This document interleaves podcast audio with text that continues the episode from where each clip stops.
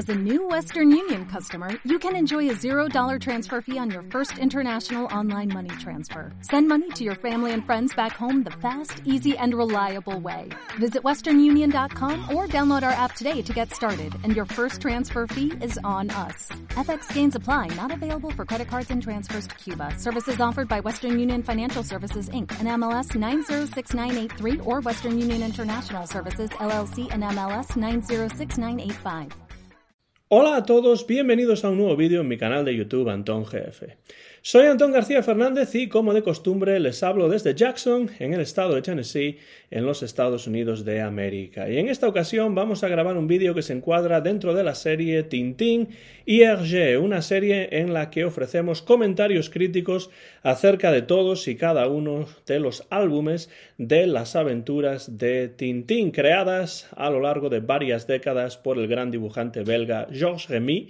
más conocido como Hergé. Estamos ya llegando al final de todos los álbumes canónicos de la serie de Tintín y hoy vamos a hablar de uno que a lo largo de los años ha recibido bastantes críticas negativas por parte de algunos especialistas en eh, cómic, pero yo en general no estoy demasiado de acuerdo con esas críticas. Me parece un uh, álbum muy interesante, siempre fue así, desde que era pequeño siempre me pareció un libro fascinante, una aventura que engancha desde el principio y que sí es cierto que va perdiendo un poco de fuelle a medida que van eh, pasando las páginas. Empieza de una manera excelente, agarrando al lector con fuerza desde el principio, pero es cierto que a medida que va pasando la historia, que va avanzando la trama, pues pierde un poco de fuelle y en eso eh, me parece que eh, se parece un poco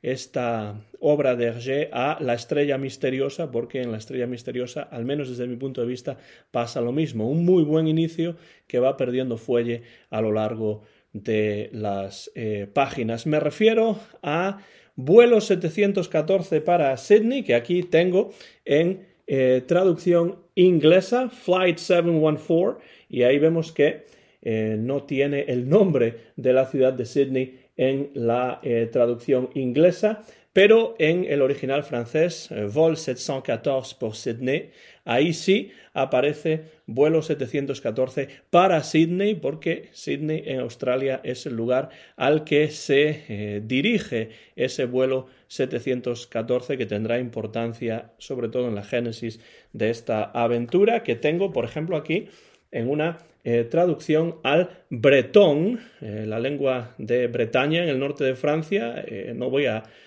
pronunciarlo porque la verdad es que no tengo ni idea de cómo se pronuncia, pero aquí está vuelo 714 para Sydney, que como digo, desde que era pequeño siempre fue un álbum que me interesó mucho y que releo con bastante asiduidad y de él vamos a hablar en el vídeo de hoy, número 22 dentro de esta serie Tintín y Hergé. Y es que esta es la eh, vigésimo segunda entrada dentro de las aventuras de eh, Tintín y es una historia, la de vuelo 714 para Sydney, que apareció en forma serializada en Le Journal de Tintin, en el semanario Tintín, entre septiembre de 1966 y noviembre de 1967. Se publicaría en formato de libro eh, por parte de Casterman en el año 1968. Y yo siempre pienso que esas críticas a veces un poco negativas eh, tienen que ver eh, con que Vuelo 714 se publicó justamente después, unos cuatro años después empezó a aparecer en forma serializada, unos cuatro años después del de, eh, término de una de las aventuras que suponen un punto álgido dentro de la serie de Tintín como es Las joyas de la Castafiore. Y creo que esa comparación pues eh, a veces eh, deja en un lugar peor del que quizá debería Abuelo 714 para Sydney. Ya digo que pasan cuatro años desde la publicación de las joyas de la casta Fiore, eh, se va asentando desde un punto de vista personal en la biografía de Hergé la relación que eh, estaba manteniendo con Fanny Vlamink, con la que sería su segunda esposa y el dibujante estaba tratando siempre de separar su vida profesional de su vida eh, personal. Eh, es cierto también que a mediados de estos eh, años 60 empieza a haber un ambiente que por momentos está un poco enrarecido en los estudios Hergé con diferentes problemas que surgen entre sus integrantes. Es en estos momentos cuando Hergé empieza a tomar varios periodos de vacaciones, a tomarse con un poco más de tranquilidad su trabajo y la creación de nuevas aventuras de Tintín. Llega incluso a viajar por diferentes partes de Europa e incluso del mundo eh, con Fanny y en cierto momento incluso vendría aquí a los eh, Estados Unidos y pasaría un tiempo aquí en, eh, Norteamérica. Se interesa además Hergé cada vez más por el arte eh, moderno, incluso pinta varios cuadros propios, aunque acaba convirtiéndose más bien en coleccionista de arte. Parece que a él le habría gustado eh, ser pintor abstracto, pintor de arte moderno, pero algunos eh, cuadros que pinta acaban decidiéndole a no continuar por ese camino y eh, volver al eh, cómic. Pero esa pasión por el, arte, por el, arte, moderno que se nota también en muchas eh, de sus obras sería una pasión que él iba a transferir al coleccionismo y de aquí al final de su vida en los años 80 amasaría poco a poco una colección, reuniría una colección de arte moderno bastante eh, interesante. También en esta época, en los años 60 eh, del siglo pasado, se redibuja por eh, petición del editor británico Methuen la isla negra, porque el editor británico consideraba un poco anticuada la versión de la isla negra que existía en esos momentos y por tanto le pide a Hergé que redibuje y modernice desde el punto de vista estético algunos de eh, algunas de las, eh, algunas no, muchas realmente de las eh, viñetas para modernizar la visión de las Islas Británicas que se refleja en ese álbum. Por supuesto, Hergé, que solía acceder a este tipo de peticiones, accede y eh, se modernizan los escenarios de este álbum. Eh, Benoit Peters, en eh, su biografía y estudio acerca de la vida y de la obra de Hergé, Hergé, fils de Tintin, Hergé, hijo de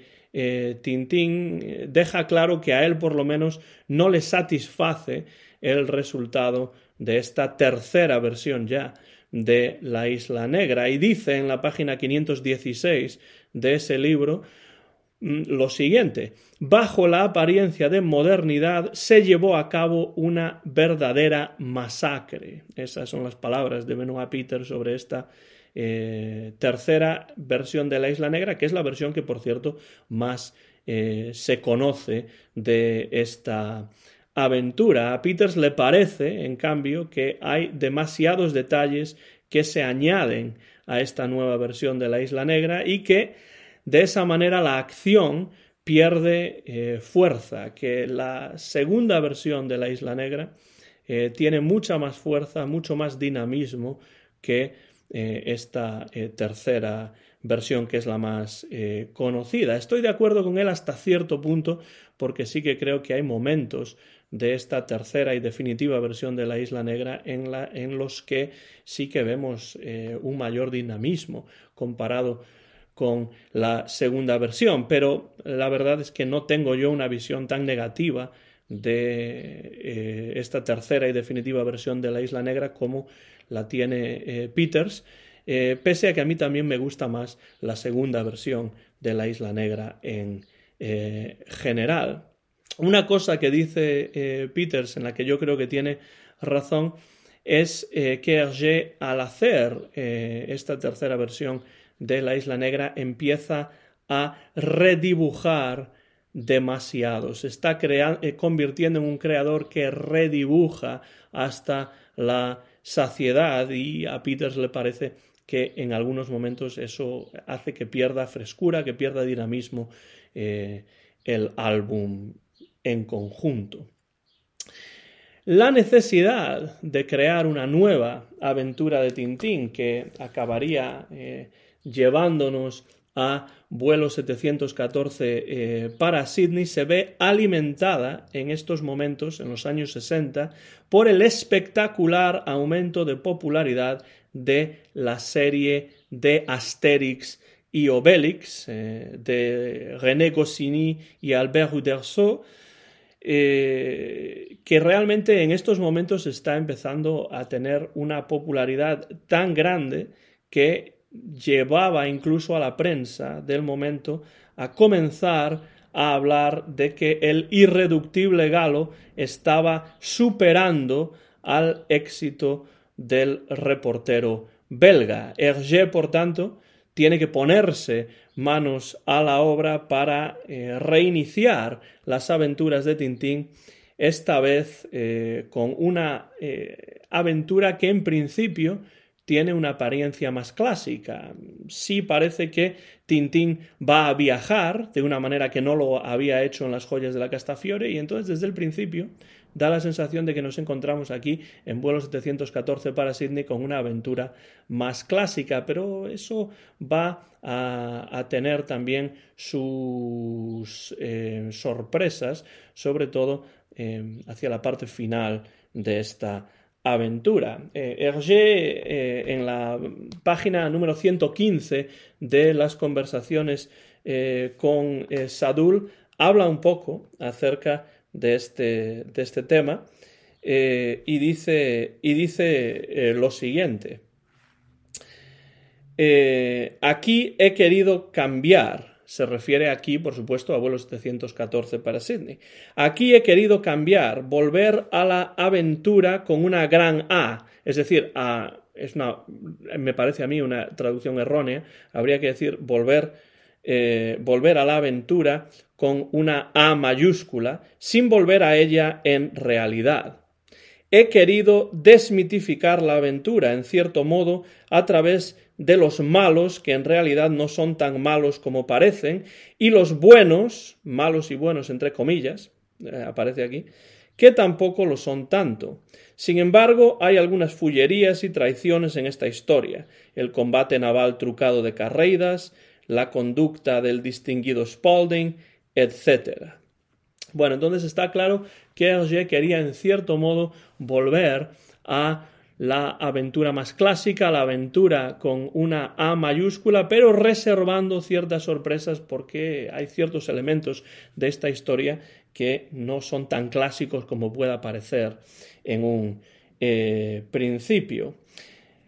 Si hablamos de vuelos 714 para Sydney en general, tenemos que decir, y creo que esto es muy importante, que Hergé introduce algunos elementos que son notables y que en cierto modo se escapan a las convenciones de las aventuras de Tintín hasta el momento. Por ejemplo, la desmitificación de sus villanos. Había desmitificado la idea de aventura Hergé incluso en las joyas de la Castafiore, porque ahí tenemos una aventura que no es realmente una, una, aventura, un misterio que no es realmente tal misterio. Y lo que tenemos en vuelo 714 para Sydney es la desmitificación de la figura del villano. En este caso,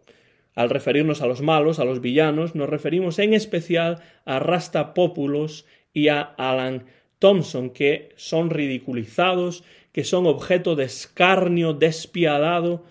eh, continuamente, eh, tanto eh, psicológicamente como físicamente. Rastapópulos no olvidemos que en esta aventura se lleva muchísimos golpes, tantos o más que en otras aventuras el capitán Haddock, y acaba la historia con un chichón en la cabeza de tales proporciones que es prácticamente eh, ridículo. Por su parte, Alan Thompson, el contramaestre que había aparecido por primera vez en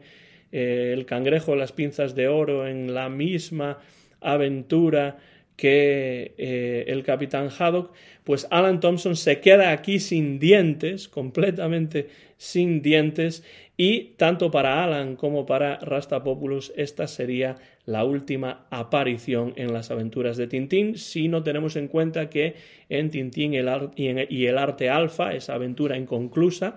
eh, parece ser que uno de los eh, personajes bien puede ser Rastapopoulos, pero como es una historia inacabada, pues eh, no estamos totalmente seguros de cuál es el verdadero final de Alan y Rastapopoulos porque no queda claro qué es lo que les va a pasar al final de vuelo 714 para Sydney, pero lo que sí queda muy, muy claro es que están totalmente desmitificados, que Hergé eh, los, maltrata hasta la eh, saciedad y eh, sufren mucho, tanto psicológica como físicamente.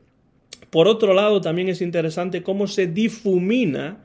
la línea que separa a los buenos de los malos, como decía el propio Hergé en eh, esas conversaciones con eh, Sadul, en esa cita que he hecho hace unos minutos eh, de esas conversaciones con, con Sadul. Se, difumina en vuelo 714 para Sydney la línea que separa a los buenos de los malos, porque tenemos a Laszlo Carreidas, el millonario que nunca ríe, eh, y tenemos a Rastapopoulos, que es el enemigo mm, público número uno de Tintín, como muchas veces se ha dicho, es eh, eh, Rastapopoulos es a Tintín lo que el profesor Moriarty es a Sherlock Holmes, pues tenemos a Laszlo Carreidas, tenemos a eh, Rastapopoulos y resulta que uno, un millonario que supuestamente es bueno y otro que es un criminal que supuestamente es malo, acaban siendo más similares estos dos personajes de lo que podría parecer en un eh, principio. Y el suero de la verdad del Dr. Crawlspell eh, va a revelar que sus biografías y sus prácticas tienen muchísimos, muchísimos puntos en común. Eh, la infantilización de estos dos personajes, de Carreidas y de Rastapópulos, en esa escena del suero de la verdad,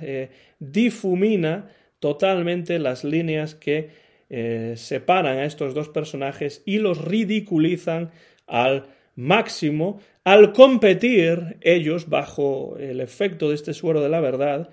por el premio de saber quién ha realizado en su vida la acción más reprobable. Por tanto, un personaje que en principio es bueno y otro que en principio es malo, pues acaban más o menos al mismo nivel de maldad y también de ridiculización. Muy interesante y quizá esta es una de las eh, cuestiones, uno de los elementos que más ha criticado eh, pues eh, muchos de los especialistas, que más han criticado muchos de los especialistas en Tintín, muchos de los tintinólogos,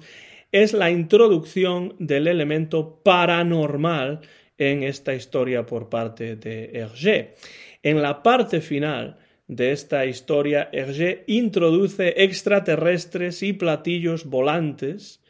¿Cómo? Extraterrestres, platillos volantes en las aventuras de Tintín, que son aventuras supuestamente realistas y tal y cual. Sí. ¿Y por qué? Pues porque esto es fruto del interés que Hergé compartía con Fanny, por cierto, en lo paranormal y en las pseudociencias. No olvidemos que eh, personajes importantes como Sir Arthur Conan Doyle, por ejemplo, también se vieron atraídos por las pseudociencias. En su momento, en los años 60, hay un renacer del interés por las eh, pseudociencias, por eh, lo paranormal, por lo oculto, por los extraterrestres y los platillos volantes, y Hergé no queda ajeno en absoluto a, a esto. El tema de lo paranormal, como digo, estaba muy de moda en los años 60, era un tema muy contemporáneo que por supuesto sigue estando muy de moda en el momento en el que estoy grabando este vídeo, en el año 2021,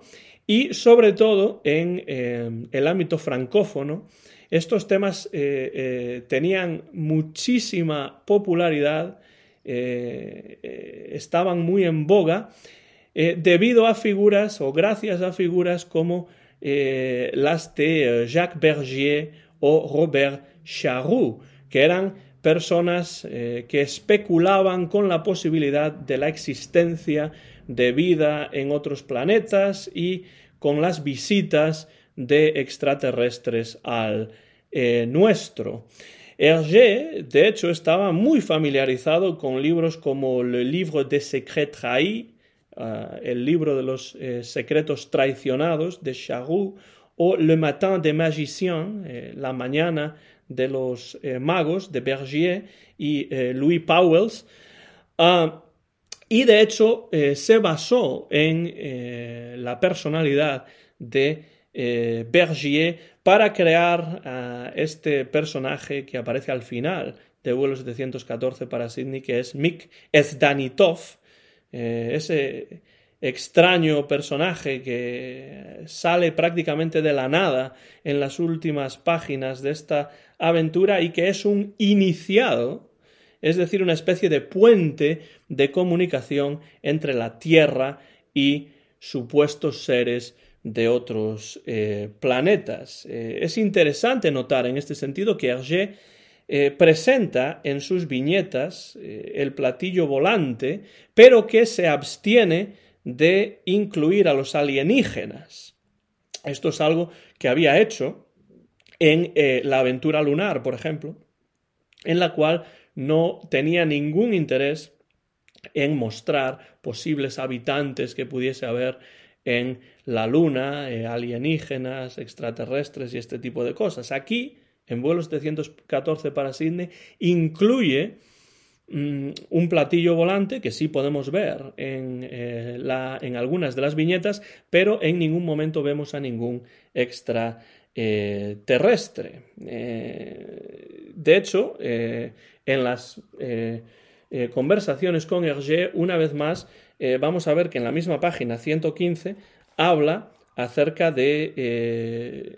Jacques Bergier y su relación con la creación del personaje de Mick Esdanitov. Y dice aquí Hergé en cierto momento,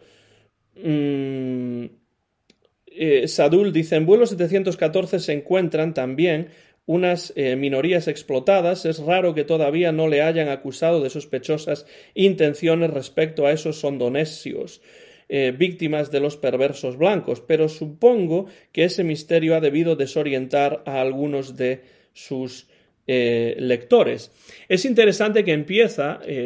Sadul tratando de hablar de otro tema, que tiene que ver pues con cuestiones sociales, con cuestiones eh, raciales, pero Hergé eh, responde lo siguiente, centrándose sobre todo en el personaje de Mick eh, Esdanitov. Dice, me gusta desorientar a la gente. Esdanitov también es desorientador. Jacques Bergier ha estado encantado de verse bosquejado en el papel del iniciado, ahora figura en un cómic. Sorprendente, Bergier.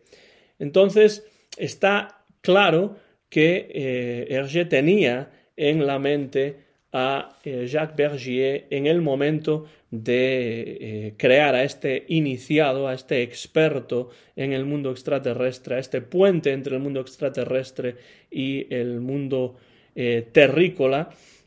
que es, es Danitov. en esta historia, en eh, vuelo 714 para Sydney nos encontramos, como ya hemos comentado, a ciertos personajes recurrentes. Ya hemos hablado de eh, Alan Thompson y de Rastapopoulos, eh, que reaparecen por última vez para ser fuertemente ridiculizados, como si Hergé quisiera saldar alguna que otra cuenta pendiente que tuviese con ellos. Rastapopoulos eh, va vestido, de hecho, con un costoso traje de cowboy, de, vaquero,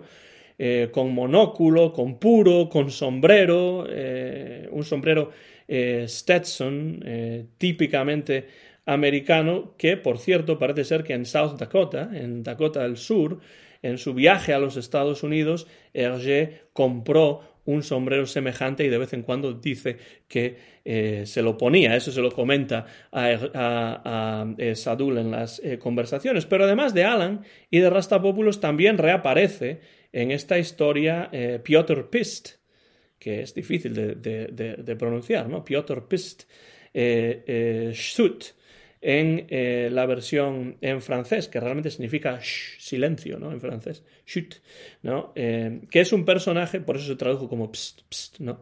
en, español, supongo. Eh, a mí siempre me parecía sorprendente este nombre de este personaje cuando, cuando era pequeño, Piotr Pst. Pues había aparecido en Stock de Coque y este em, marino, piloto estonio, eh, es uno de los pilotos del eh, Carreiras 160, eh, el jet, en el que se embarcan Tintín y compañía en el aeropuerto de Yakarta tras ser invitados a unirse a su vuelo privado por el propio Laszlo Carreiras. Es su jet privado y uno de los personajes que son pilotos de este jet es precisamente Piotr eh, Pst. Y después, eh, al final de la historia, vemos eh, a quién sino, a Serafín Latón en su casa con su familia viendo por televisión la entrevista en la que Tintín y sus compañeros explican el final de la historia y su encuentro con extraterrestres, que por supuesto Latón no se traga. Latón eh, en este sentido es muy materialista, es un hombre que eh, pues no se cree ninguna de estas eh, monsergas y en cierto modo focaliza Latón la visión o el acercamiento de muchos lectores y lectoras que quizá pues no tengan ningún interés o que no se crean en absoluto pues la existencia de platillos volantes y este tipo de conexiones mm, y de iniciados que mantienen conexiones con eh, seres que viven y se reproducen y se desarrollan en, eh, otros planetas. Pues vemos algunos personajes como Latón, como como Alan, como Rastapopoulos sobre todo, que son recurrentes, pero además en vuelo 714 para Sydney, vemos también que se introducen personajes nuevos que no tendrán continuidad en la serie. Difícil es que tengan continuidad en la serie personajes cuando estamos llegando ya al final de la serie, aunque claro, los lectores de 1966-67 no sabían que quedaría solamente un eh, volumen más en las aventuras de Tintín. Pero estos personajes nuevos no tendrían continuidad. Uno de ellos es Spalding, el secretario británico de Carreiras, eh, un inglés estirado, muy estirado físicamente y psicológicamente en cuanto a su personalidad, pero también en cuanto a su físico,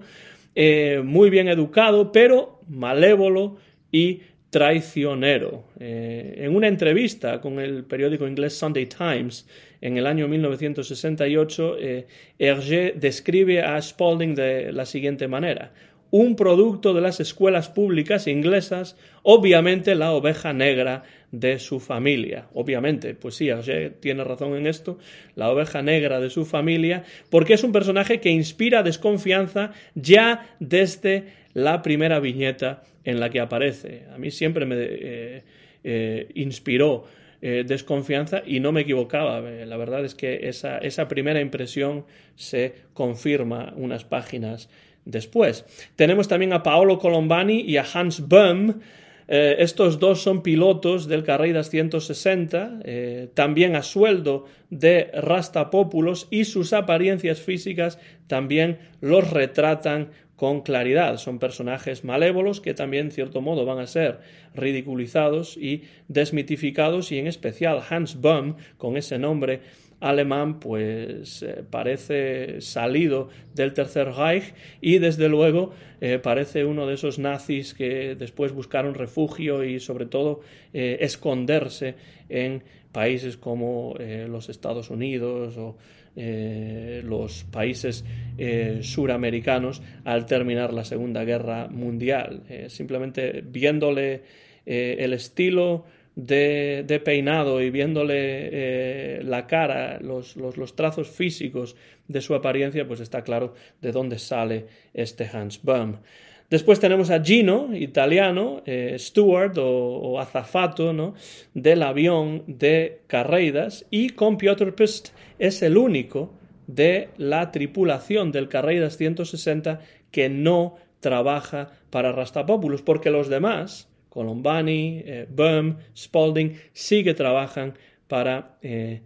Rastapopoulos y conspiran en contra de Carreidas para eh, llevarlo hacia donde lo espera eh, Rastapopoulos con intenciones, por supuesto, más que criminales. Tenemos al doctor Krollspell también, eh, un siniestro doctor, siniestro en apariencia, por supuesto, también será desmitificado, también será ridiculizado, pero tiene una apariencia verdaderamente siniestra. Eh, creador, este doctor Krollspell, del suero de la verdad, que muchos críticos han emparentado, por ejemplo, con el eh, médico nazi Mengele,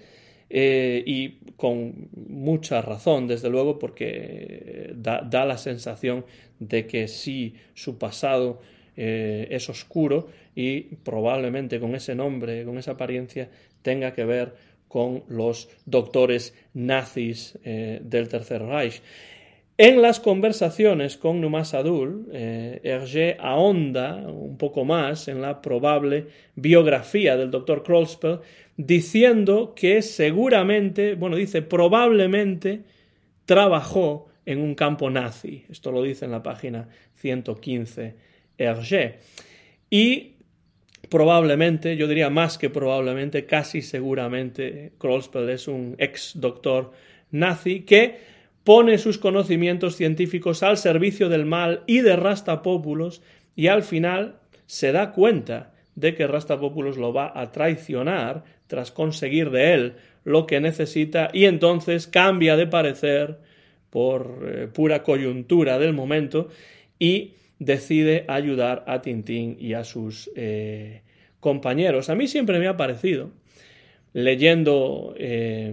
vuelo 714 para Sydney en consonancia con, por ejemplo, la Isla Negra, siempre me ha parecido que el doctor Krollspell habría formado un muy buen dúo, un muy buen tándem con el doctor Müller en la Isla eh, Negra. Y no olvidemos que la Isla Negra está redibujándose más o menos en estos momentos, en los años 60, por parte de Hergé en los estudios.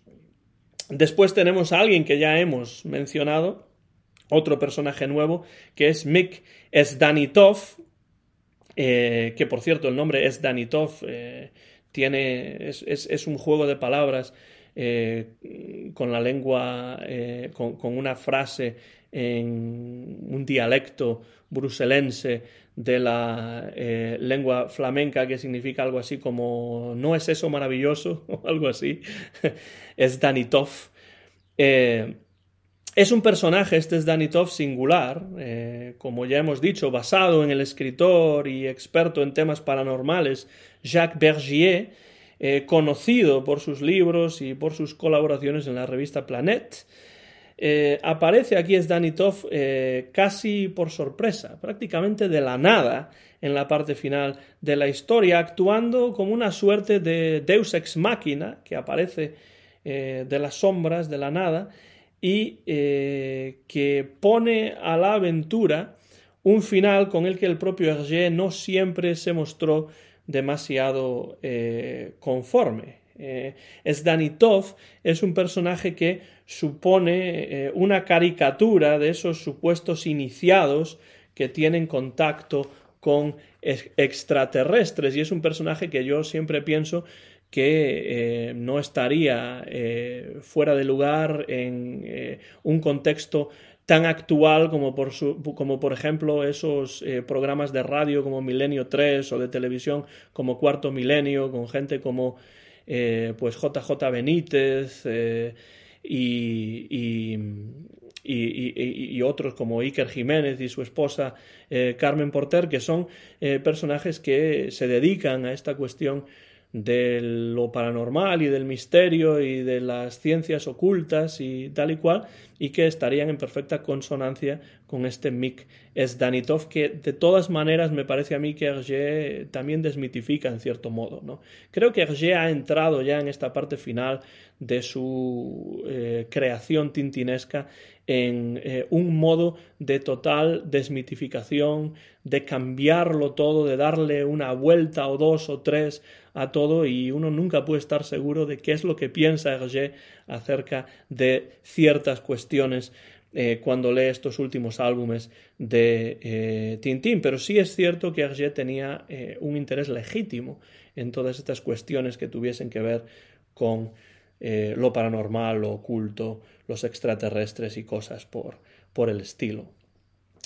Tenemos, por supuesto, y lo hemos mencionado ya, a Laszlo Carreidas, que sin duda para mí es el personaje más memorable de todos los que debutan en vuelo 714 eh, para Sydney. Es una pena que no haya tenido continuidad en la serie, porque creo que, por ejemplo, en Tintín el Arte Alfa podría haber aparecido y podría haber jugado algún papel. Es un millonario que ha forjado su fortuna en el campo del transporte aéreo, pero que está involucrado también en otros múltiples negocios, como por ejemplo esa bebida, la Sanicola, otra desmitificación, eh,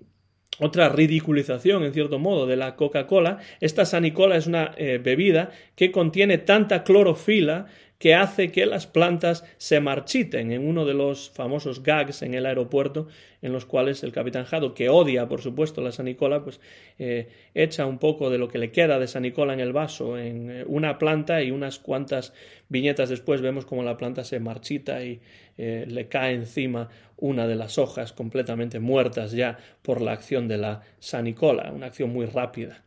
por cierto. Eh, Carreidas eh, está basado, y esto lo comentan muchos críticos, en el magnate francés de la aviación Marcel Dassault.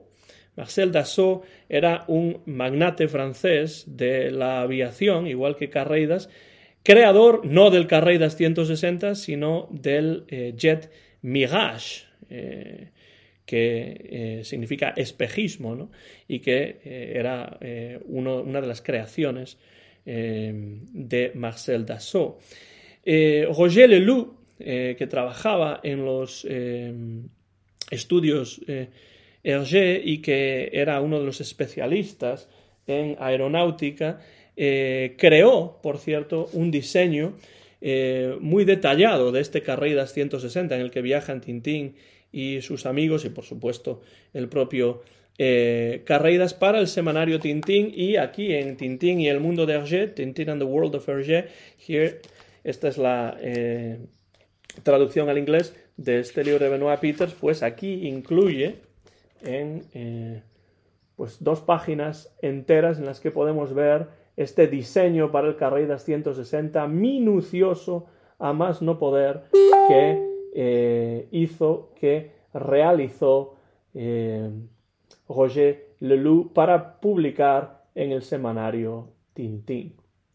Ahí está, siempre me ha fascinado, la verdad, eh, la minuciosidad con la que Roger y sus colaboradores llevaban a cabo mm, gran parte de su trabajo. Esto me recuerda, por ejemplo, al plano del, del cohete lunar en el que Tintín, Haddock y los demás eh, viajan a,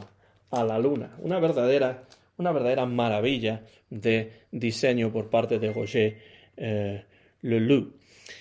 Ah, la introducción de Carreiras responde, creo yo, a la intención de Hergé de difuminar esas líneas que separan los personajes buenos de los malos, a ese propósito que tiene de desmitificar a todos sus eh, villanos un millonario como Carreidas, como Laszlo Carreidas, supuestamente respetado por la sociedad, y un criminal como Rastapópulos, eh, un individuo marginal que vive al margen de la ley, que es un criminal, eh, pueden tener un origen común, pueden llevar a cabo prácticas muy semejantes. Y esta es una idea que desarrolla en esta eh, aventura y en cierto modo también en la siguiente, Tintín los pícaros eh, Hergé. Mm, y me parece una idea muy interesante que le da, yo creo que mayor empaque, mayor interés a esta eh, aventura de vuelo 714 eh, para Sidney. Carreidas es un personaje que podría haber tenido un mayor recorrido en la serie, ya lo dije antes. Es un personaje en quien, eh, pese a las apariencias, uno no puede confiar, porque no olvidemos que incluso en cosas que no tienen ninguna importancia, como un juego de batalla naval contra el capitán Haddock, ese hundir la flota que se llamaba cuando yo era pequeño en la España de los 80, pues jugando a esa batalla eh, naval, Carreidas hace trampas al capitán Haddock para ganar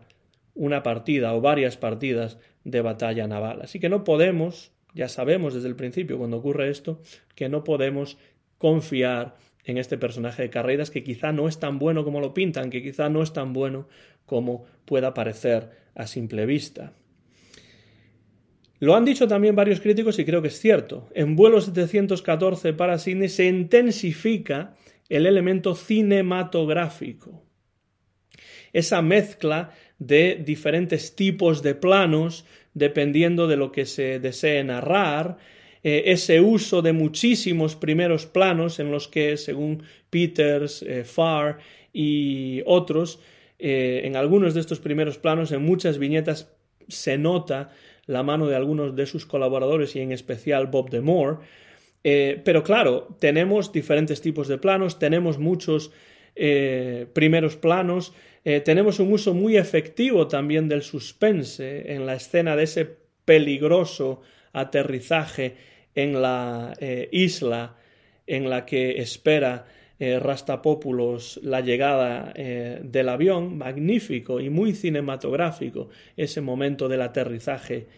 forzoso en una pista que es más pequeña, que es más corta de lo necesario. Y varios críticos también han señalado la posible relación intertextual entre vuelo 714 para Sydney y eh, encuentros en la tercera fase, esa película de Steven Spielberg, eh, Close Encounters of the Third Kind, eh, encuentros en la tercera fase y esto es bastante posible que haya esta relación intertextual porque no hay que olvidar que al director estadounidense, a Steven Spielberg, le interesa muchísimo la figura de Tintín y eh, dirigiría con el paso de los años una película acerca de las aventuras de Tintín, de la que todavía no he hablado en el canal, pero que en algún momento, por supuesto, lo, lo haré. Uno de los problemas eh, de esta aventura, en mi opinión, como ya dije al principio, es que va perdiendo fuelle a medida que pasan las páginas. Pero el inicio se encuentra, en mi opinión, entre los mejores de toda la serie de Tintín. Pone el listón muy alto, engancha de una forma inmediata al eh, lector y además ocurre en un aeropuerto, que es un lugar que fascinaba a Hergé. En las conversaciones con eh, Hergé, que el eh, dibujante mantiene con Numas Adul, habla de una aventura que tendría lugar en un aeropuerto pero que nunca llegó a dibujar. Si vamos a la página 100 22 eh, de estas conversaciones con Hergé, ya la parte final eh, de estas eh, conversaciones, en la página número 122, nos encontramos con que, con que Hergé dice lo, lo siguiente, dice, tengo una idea, no más, o mejor dicho, tengo un lugar, un decorado. Me gustaría que todo ocurriese en un aeropuerto, del principio al final. El aeropuerto es un centro rico de posibilidades humanas, yo diría rico en posibilidades humanas, un punto de convergencia de diversas nacionalidades. El mundo entero se encuentra en reducción en un aeropuerto. Allí eh, puede ocurrir eh, todo tragedias, gags, exotismo, aventura. Así pues, el lugar ya lo tengo. Me falta encontrar una historia, un tema de salida, una trama. ¿Pero cuál? rehenes, desfalco, todavía no lo sé. Me gustaría también como telón de fondo el ambiente de la pintura. Esto lo dice Hergé eh, en, una, en la parte final de estas conversaciones con, con eh, Sadul, cuando Sadul eh, le pregunta acerca de otras ideas que tiene para nuevas aventuras de Tintín después de la publicación de Tintín y los pícaros. Esto es algo que dice Hergé después ya de la publicación de Tintín y los pícaros. Entonces es una idea que tiene, que le está rondando la cabeza para una aventura, pero no llega a completar, no llega realmente a materializarse nunca esa historia. Pero en vuelo 714 para Sydney encontramos quizá el germen de esa idea para esa historia de Tintín que nunca llegó a ser, porque desde el principio la historia ocurre en un aeropuerto y después, por supuesto, cambia de escenario. Pero curiosamente, para mí, la mejor parte, el mejor momento, eh, las mejores páginas de este vuelo 714 para Sydney ocurren en el inicio y ocurren en este topos del aeropuerto.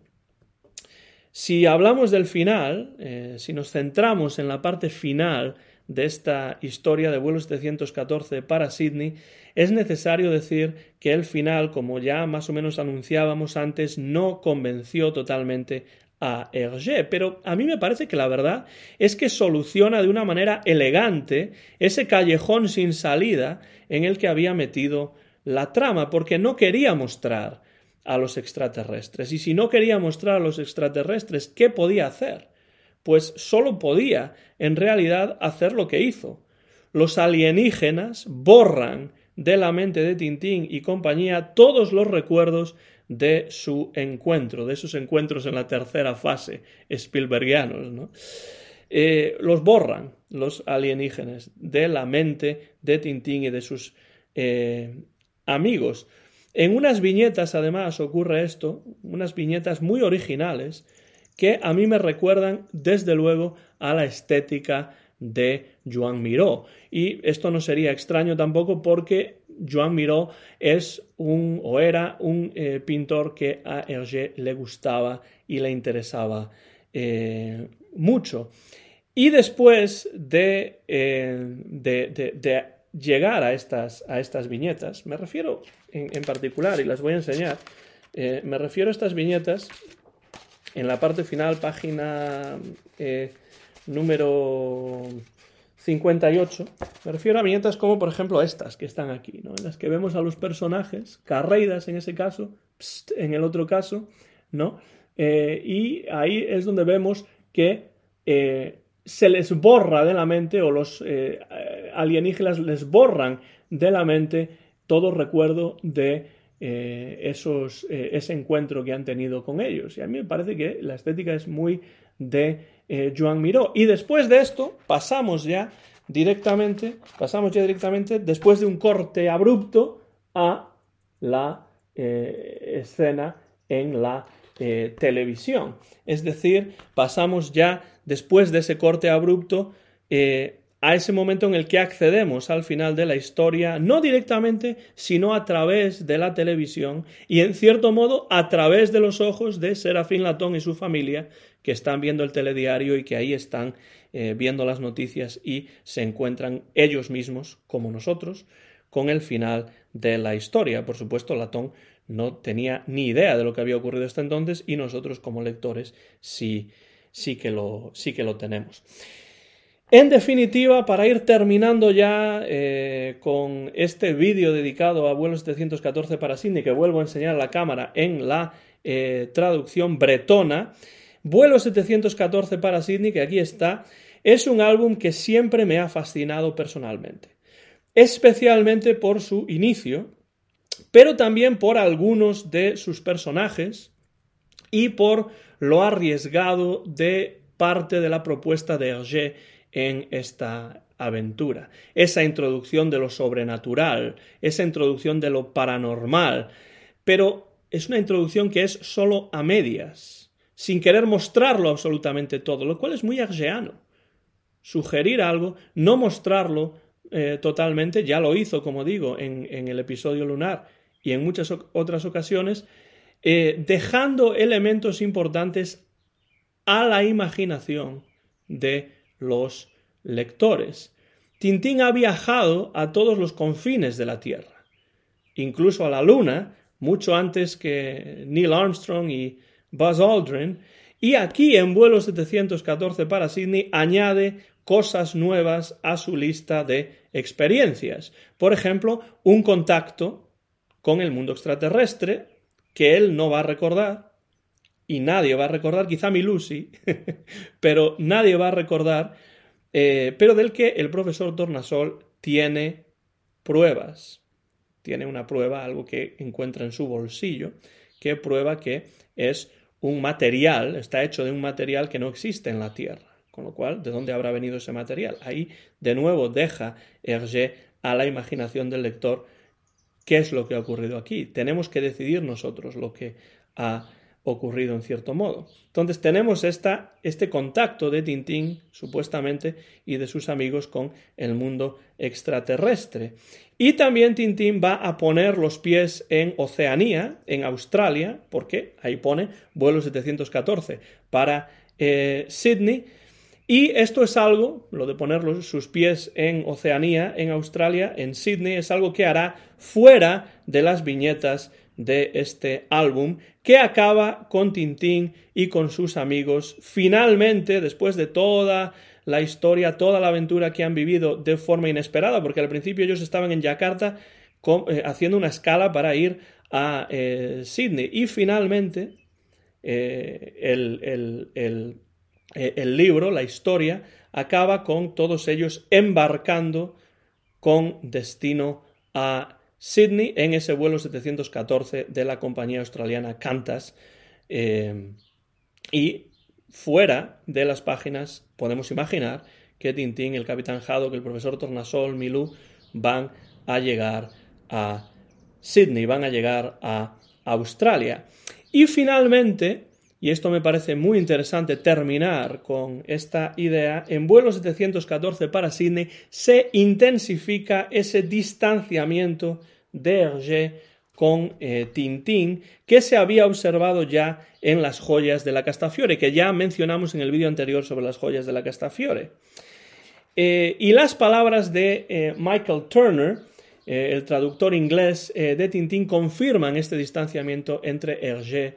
y su creación más importante, entre Hergé y Tintín. Se recogen esas palabras en este libro de Harry Thompson que se llama Tintín, Hergé and His Creation, Tintín, Hergé y su eh, creación, y dice precisamente, dice precisamente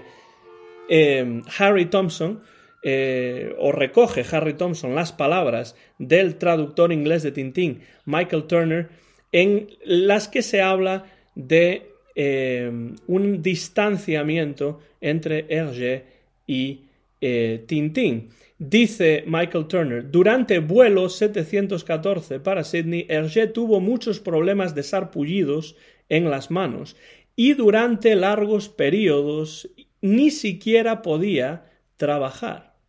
Hergé llegó a decirle lo siguiente a Michael Turner y se recoge en este libro, entre otros libros en los que también he visto esta, esta cita. Hergé supuestamente le dijo a Michael Turner, su traductor inglés, me he desenamorado de Tintín, fallen out of love with Tintín en inglés. Me he desenamorado de Tintín, no puedo soportar ni verlo. Esto aparece en la página 263 de este libro de eh, Harry Thompson, Tintín, Hergé and His Creation.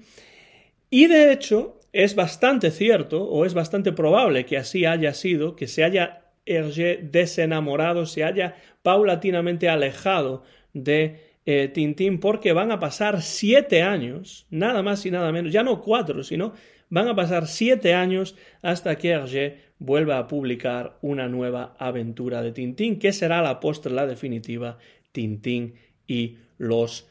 pícaros. Y de esa aventura precisamente hablaremos en el próximo vídeo de esta serie Tintín y Hergé. El que ahora termina lo hemos dedicado a vuelo 714 para Sydney, que ha sido siempre uno de esos eh,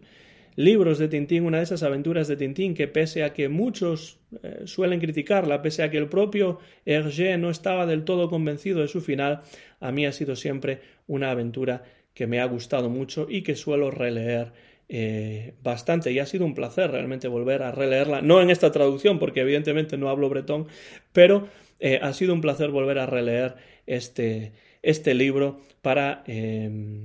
hacer la investigación y para preparar este vídeo número 22 ya dentro de la serie Tintín y Hergé. Nada más, espero que les haya gustado, que les haya interesado este vídeo acerca de eh, vuelo 714 para Sydney y por supuesto si tienen algo que comentar eh, por favor déjenlo en la parte de abajo del vídeo en la parte reservada a los comentarios que a mí siempre me encanta eh, leer y responder a los comentarios. ¿Les parece un buen álbum? ¿Es uno de los que más les gusta? ¿Uno de los que menos? ¿Cuál es la opinión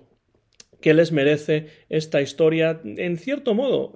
clásica, pero también diferente de las aventuras de Tintín, la vigésimo segunda entrega de la eh, serie Vol 714 por Sydney, vuelo 714 para Sydney. Muchas gracias, como siempre, por estar ahí al otro lado. Soy Antón García Fernández. Mío es el copyright de este vídeo que se grabó en Jackson, en el estado de Tennessee, en los Estados Unidos de América, en el mes de mayo del año 2021 y que muy pronto van a poder ver en mi canal de YouTube Antón GF. Muchas gracias por su atención, les eh, agradezco también sus comentarios. Hasta la próxima ocasión.